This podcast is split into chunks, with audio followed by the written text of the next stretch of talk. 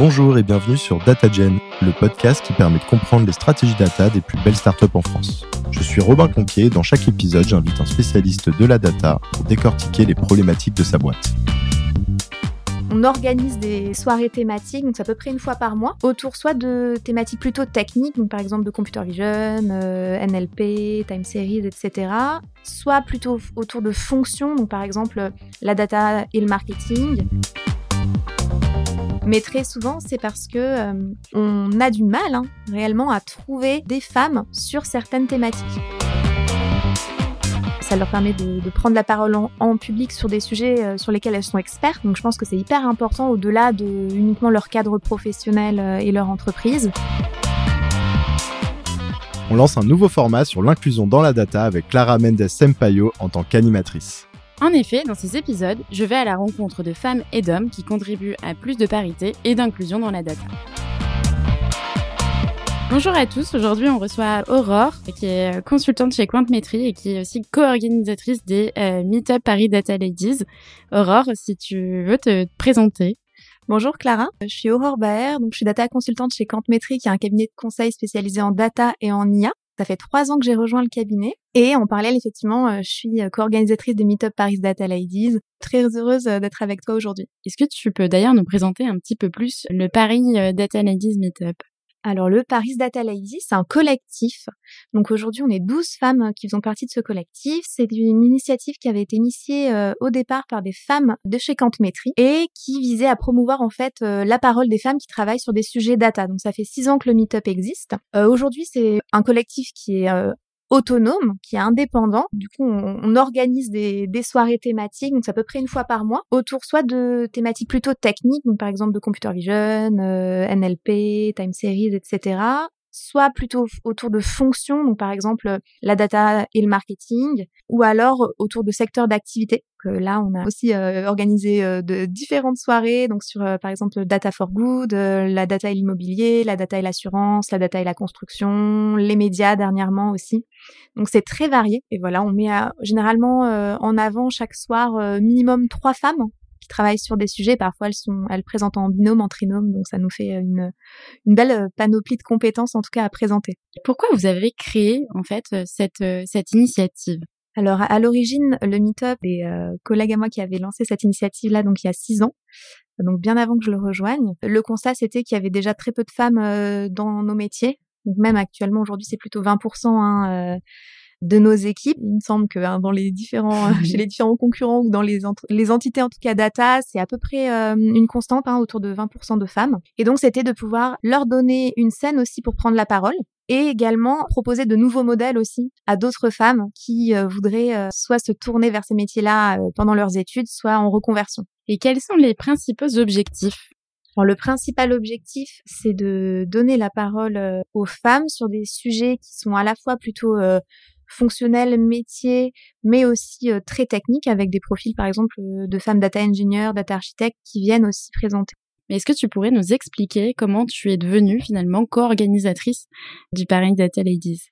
C'est une anecdote qui est assez drôle. Je, venais d'arriver chez Quantmetry et j'avais vu passer euh, justement une, une, soirée du Meetup qui était organisée, notamment par euh, une collègue avec qui je travaillais aussi euh, chez un client. Et l'après-midi, elle me dit, bon ben Aurore, ce soir tu viens avec moi, je t'emmène au Meetup.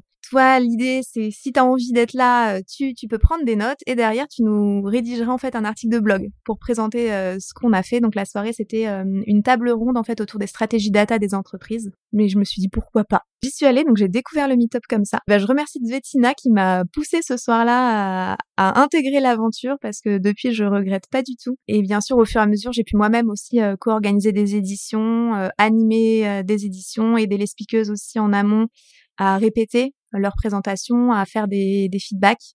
Donc c'est vraiment une, expérience qui est hyper enrichissante. Et, très souvent, peut-être pour compléter, on constate que c'est la première fois euh, pour la plupart d'entre elles qu'elles présentent un sujet comme ça devant un, public large en dehors de leur euh, entreprise. Et euh, souvent, elles nous disent ensuite que ce sera pas la dernière. Donc ça, je pense, c'est une belle fierté aussi qu'on a à partager parmi les co-organisatrices. Est-ce que tu pourrais nous parler aussi des plus gros challenges que tu as pu rencontrer? C'est un challenge constant, c'est de trouver des speakers. Ça peut paraître assez euh, curieux, mais euh, très souvent quand on définit une édition, parfois ça nous arrive en fait d'avoir des difficultés à, à, trouver des personnes qui pourraient parler de ce thème. Alors soit c'est bien sûr ça arrive des problèmes de disponibilité pour une date en particulier, mais très souvent c'est parce que on a du mal hein, réellement à trouver des femmes sur certaines thématiques. Parfois, on se dit oh mais est-ce qu'on n'ouvrirait pas euh, à, d'autres profils, notamment des hommes parfois quand on a un thème hyper intéressant et qu'on ne trouve pas? Et non, on, essaie de garder le cap et on finit toujours par trouver. Mais on a ces difficultés-là et notamment, je l'évoquais tout à l'heure, mais sur certains profils plus spécifiques comme euh, data engineer, data architect. Là, effectivement, euh, ce sont des perles plus rares qu'on a du mal à trouver. Peut-être un autre challenge, c'est aussi de communiquer sur le fait que le meetup soit ouvert à toutes, mais aussi à tous. Parce que c'est souvent des questions qu'on nous pose. C'est, euh, bah écoutez, moi je suis un homme, est-ce que euh, je peux quand même venir? Est-ce que j'ai ma place? Euh, ben Oui, tout à fait. Alors effectivement, le nom peut peut-être porter à confusion, Paris Data Ladies. On nous l'a dit et c'est un sujet aussi pour nous.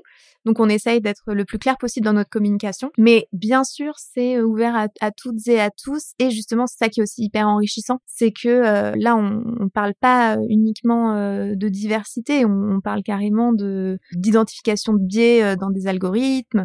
On va jusqu'à questionner le sens d'avoir une diversité des équipes aussi techniques, par exemple sur certains cas d'usage où on identifie des risques éthiques. Donc, par exemple, on avait euh, organisé une édition justement sur ce thème de l'IA de confiance avec euh, Geda Bootcamp l'année dernière sur ce sujet. C'est un sujet qui, qui va revenir aussi euh, régulièrement chez nous. Très bien. Du coup, les speakers sont des femmes, mais le meet-up est évidemment ouvert à, à tous. C'est un peu le message à, à, retenir. Exactement.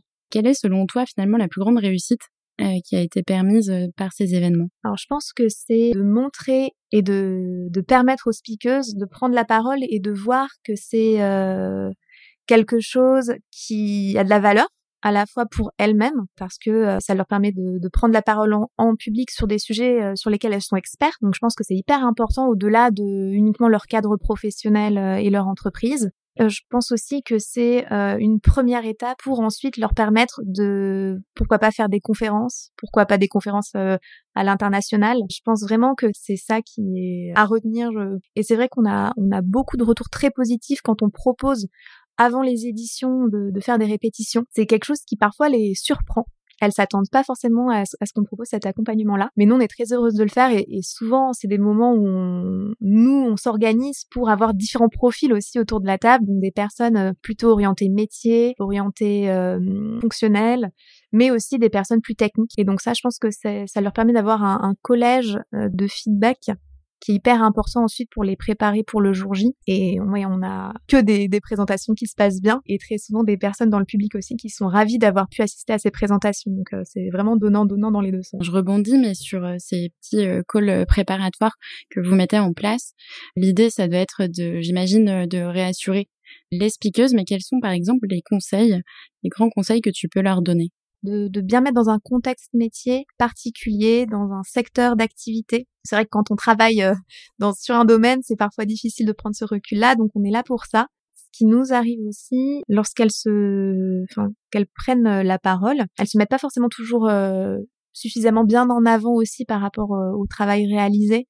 Donc on est aussi là pour leur, enfin pour les, les, les, remotiver, les coacher, pour leur dire que oui, il y a un, temps aussi où tu te présentes au début qui est important, qui est euh, pas toujours euh, utilisé ce temps-là. Donc on est là pour leur rappeler qu'elles ont aussi la, la, place pour présenter leur parcours parce que ça peut être très inspirant justement aussi pour d'autres personnes euh, dans le public, euh, des femmes mais aussi des hommes hein, bien sûr. Et tout au long du discours, ça va être des peut-être qui vont être euh, placés, des phrases qui sont pas toujours très affirmatives.